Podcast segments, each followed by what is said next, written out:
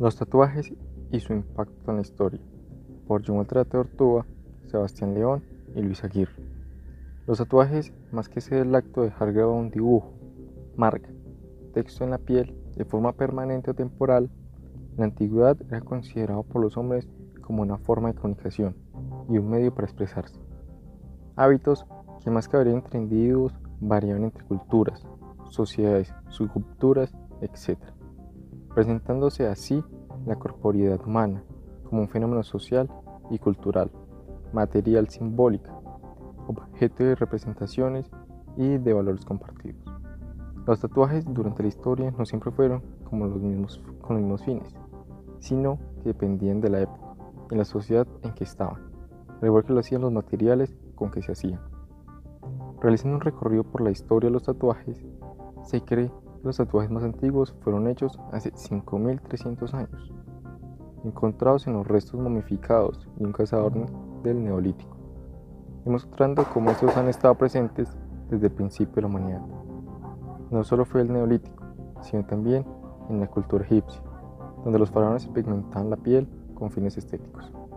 Hacia el año 1000 a.C. se estableció la práctica de tatuarse en la cultura oriental, principalmente en China, la India y Japón, donde adquirió un significado ritual.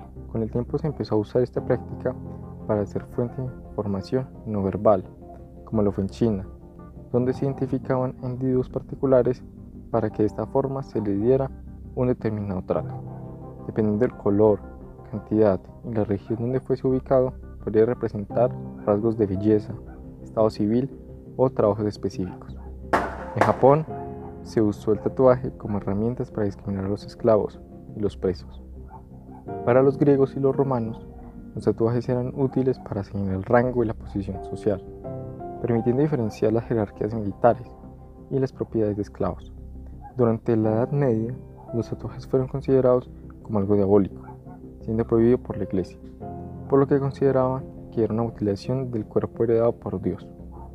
Durante las cruzadas los caballeros templarios se tatuaban una cruz en las manos o brazos para recibir santa sepultura en el caso de morir en la guerra. También se tatuaban las personas que la iglesia acusaba de sacrilegio, demostrando que con el paso del tiempo los tatuajes fueron tomando un valor diferente, llegando a ser un estigma, una marca de prostitutas, navegantes y presos. Incluso los números fueron usados como identificación en los campos de concentración durante el régimen nazi, implicando la marca que connotaba la marcha hacia la muerte. Posteriormente, resurgieron con los hippies en la época de los 60. Adoptaron el tatuaje y lo elevaron a la categoría del arte, dándole un significado diferente, realizando diseños coloridos de acuerdo a la época, contribuyendo a la popularización de esta práctica. En cuanto a América Latina, haciendo énfasis en Colombia, el origen del tatuaje tiene nombre propio, tratándose del caleño Leonardo Ríos, quien vivió en Estados Unidos en la década de 1960, donde aprendió a tatuar y regresó a Cali para montar su propio negocio, en el cual no tuvo mucha suerte por la cantidad de tabús de la época. En Bogotá, los tatuajes no llegaron hasta antes de que el belga Daniel Severi, el cual abrió en 1988 Dani Tattoo. Al comienzo me decían que me fuera para la cárcel la modelo, porque allá estaban mis clientes. Pero las cosas han cambiado y hoy atiendo a cerca de 70 personas a la semana. Contaba Severo en la revista Semana una década después de haber abierto el negocio. Y aquí un ejemplo en la actualidad lo que generan los tatuajes.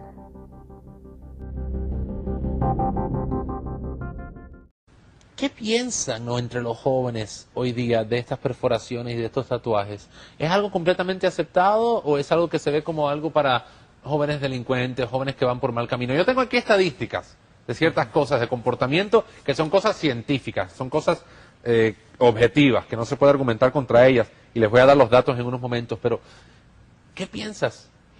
Yo creo que por ahí hemos, o estamos viviendo ya una cultura de, de, la expresión, ¿no? O sea, por ahí los jóvenes, y por lo menos los jóvenes con los que me ha tocado trabajar, que hay, hay de las dos tendencias, de los que están a favor o de los que ya se han tatuado, de los que quieren tatuarse y de los que nunca lo harían, ¿no? Entonces por ahí hay una necesidad de expresarse, de llamar la atención, de buscar captar la atención de, la sociedad, ¿no? Entonces por lo general eh, esa búsqueda de, marcar huella, ¿no? De, de alguna manera de, de, ser recordado por algún signo, por algún gesto que portaba. Y luego eh, yo sí creo, y sí me gustaría como, como llamar la atención de alguna manera a la sociedad, la manera en que se ha estigmatizado a las personas que portan un tatuaje, ¿no? Yo creo que hoy mucho se vincula a una persona que tiene un tatuaje con una pandilla, con un grupo satánico, como usted lo mencionaba antes, con un tipo que comete actos vandálicos y todo esto. Yo sí me atrevería a decir que conozco muchas personas, el caso de Gabriel, ya aquí a la mano, ¿no? O sea, que tiene un tatuaje y que no es nada de esto. Y entonces por ahí eh, justifico como de alguna manera como que muchas personas buscan ese, esa satisfacción al expresarse, de alguna manera a, aportar algo que los identifique, que lo distinga a los demás. Y muchas personas lo contemplan ahora como un accesorio, ¿no? Todo esto de las perforaciones y los tatuajes es prácticamente un accesorio, es como la cultura de la imagen para muchos, puede ser, ¿no? Algo que obviamente nosotros contradecimos desde la iglesia porque vamos más allá. Pero eh, mucha gente lo está viviendo y en mucha, en mucha gente de Latinoamérica y de hecho los países de Europa también es como muy normal, ya se ha vuelto algo casi casi tradicional que los jóvenes a cierta edad se tatúen o porten algún arito o, tengan perforación en alguna parte de su cuerpo, ¿no? Yo creo que es muy interesante cuando vemos la Sagrada Escritura, lo que dice la palabra de Dios. En el Antiguo Testamento los tatuajes y las perforaciones sí eran condenables. Por ejemplo, en el libro de Levítico, si ustedes ven 19-28, dice, no harán incisiones en su carne, ni harán, ni se harán tatuajes. Eso está en el Antiguo Testamento, en la palabra de Dios.